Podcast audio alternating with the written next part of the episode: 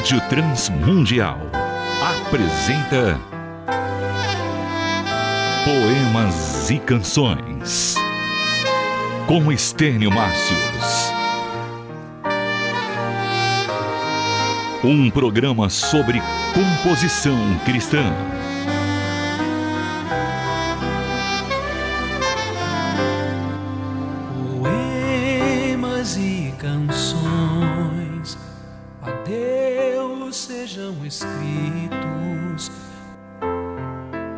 Você gosta de ouvir música cristã?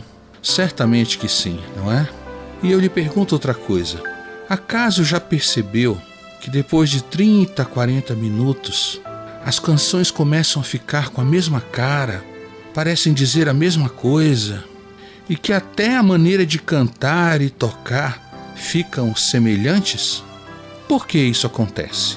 É por causa de um fenômeno antigo que se repete na música evangélica brasileira.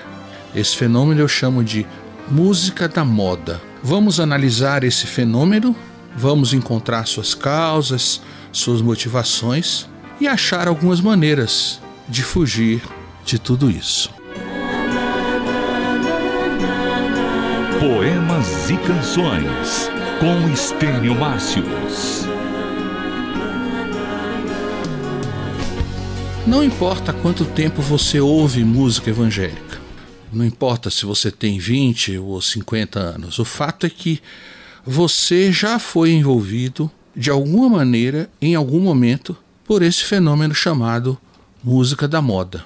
Certamente alguns devem se lembrar de alguns temas presentes em canções antigas e que deixaram suas marcas naqueles que, que as ouviram.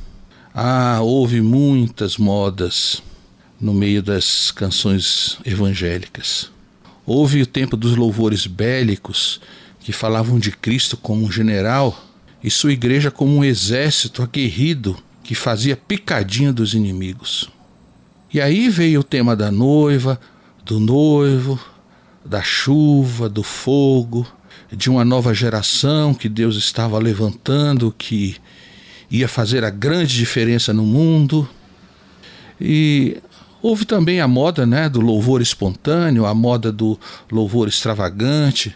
Mas vou parar por aqui para não cansá-los com tantas quinquilharias. Por que a música cristã, que deveria ser a mais rica, profunda e variada, torna-se assim tão inexpressiva, pobre, repetitiva?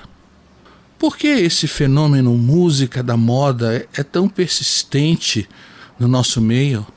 Respondamos. É porque gravadoras, músicos e ministérios se deixam levar pelos valores seculares. E a busca pela fama, por uma comercialização em massa dos produtos e estilos musicais, tomam o primeiro lugar nesses ministérios. Como isso acontece? É assim: alguém grava uma canção que se torna um sucesso na mídia.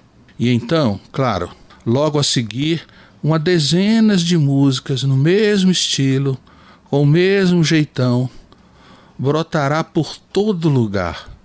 Músicas que foram compostas não de uma maneira natural, não como fruto de um, de um sentimento que vinha do fundo do coração, mas músicas feitas de propósito imitando a tal canção de sucesso. O que tal procedimento tem a ver com a arte? Nada. Que relação tem com o espírito do Evangelho? Nenhuma. Em que glorifica a Deus? Nada. Glória nula. Bem, e há evidentemente o outro lado da moeda, o lado que nos afeta como ouvintes, como pessoas que consomem esses produtos. Há muitos de nós que nunca se questionaram do porquê as coisas são como são.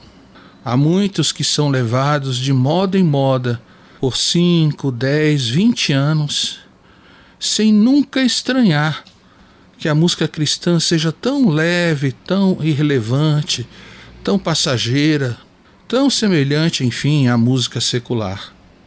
Mas a verdade é que o cristão é um indivíduo cheio de responsabilidades na sociedade em que vive.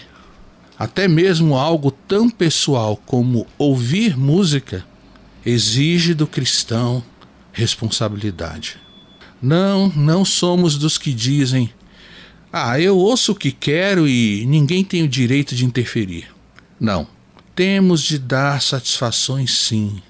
Temos de prestar contas, sim. O cristão não pode se condenar nas coisas que aprova. Portanto, precisamos reconhecer que temos nossa parcela de culpa em relação a tudo isso.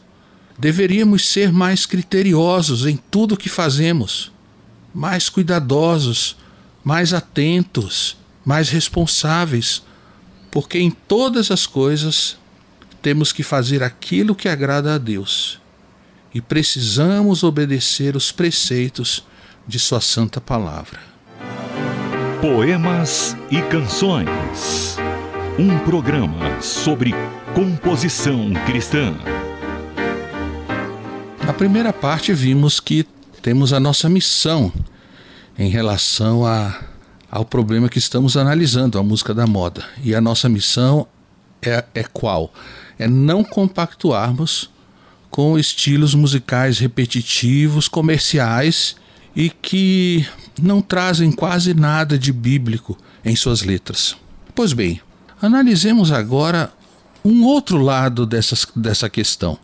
Por que o Senhor Deus concedeu a habilidade da composição para alguns crentes? Qual é o objetivo principal da existência desse dom na Igreja de Cristo? É claro que a maioria responderá para a glória de Deus, certo? Acima de tudo, em primeiro lugar, vem a glória de Deus. Mas há também uma questão muito prática, que é a de suprir a igreja local com material de qualidade para o louvor de Deus. Fornecer música excelente para que o Senhor seja louvado da melhor maneira possível. Agora, preste atenção. Se isso que acabamos de dizer está certo, se a razão principal do dom de música na Igreja de Cristo é para que a igreja local seja suprida com louvores, se o que dissemos é certo, então toda a perspectiva da composição cristã, neste exato momento em que vivemos, está tremendamente equivocada. Sejamos sinceros. O que tem levado os jovens a se dedicarem à música, à composição evangélica? Não é de fato o desejo de gravar CDs, de fazer clipes, de se tornarem conhecidos? Isso é bem semelhante à construção de uma casa que começa pelo telhado. É evidente que não há nenhum mal intrínseco nessas coisas gravar CDs, etc. Mas quando essas coisas são a grande ambição, quando elas tomam o primeiro lugar, quando elas se tornam a coisa principal, então elas acabaram de se tornar, de fato, um mal. Como corrigir esse estado de coisas? Façamos aquilo que sempre devemos fazer em qualquer problema relacionado à caminhada cristã voltar às Escrituras e ver o que ela nos ensina a respeito. Creio que a música é um dom e, assim como os outros dons, ela foi dada para servir a igreja e principalmente para servir a igreja local, de modo que a primeira e maior responsabilidade do compositor cristão é suprir a sua própria igreja com música excelente. Nossa missão não é aparecer na mídia mas fazer canções excelentes para o departamento infantil da nossa igreja. Nosso alvo não é contrato com, com gravadoras, mas a produção de canções bíblicas para o grupo de oração. Não devemos almejar prêmios em festivais, mas dar ao grupo de louvor composições teocêntricas, cheias da palavra, para a edificação e ensino da igreja local. Depois de muitos anos percorrendo igrejas, percebemos que a maioria delas canta as mesmas coisas pelo Brasil afora. É triste constatar essa realidade, mas o fato é que os grupos de louvor procuram as suas canções nas rádios, nas rádios evangélicas. E por isso todo mundo acaba cantando as mesmas coisas. Não se iluda.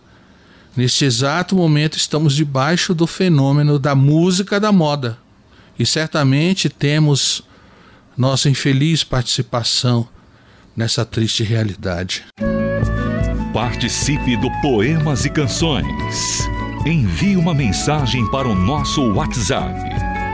11 97418 1456.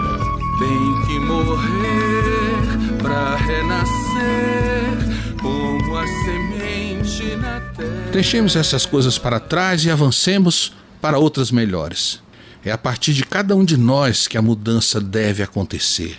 É a partir de mim, é a partir de você. Os ouvintes devem aprender sempre a julgar as canções pelos padrões bíblicos, sendo conscientes de que uma grande parte de sua espiritualidade depende daquilo que se ouve, depende das músicas, da qualidade das músicas que se ouve. Quanto aos compositores, que tomem o compromisso de serem fiéis ao dom que receberam. Que nossos corações sejam sempre constrangidos pelo amor de Cristo.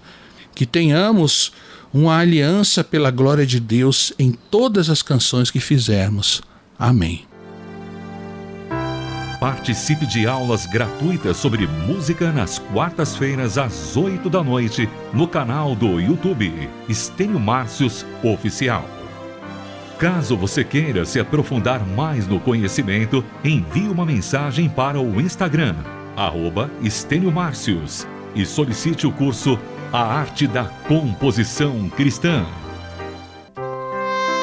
Poemas e Canções. Um programa sobre composição cristã. Produção e apresentação Estênio Márcios. Realização Transmundial.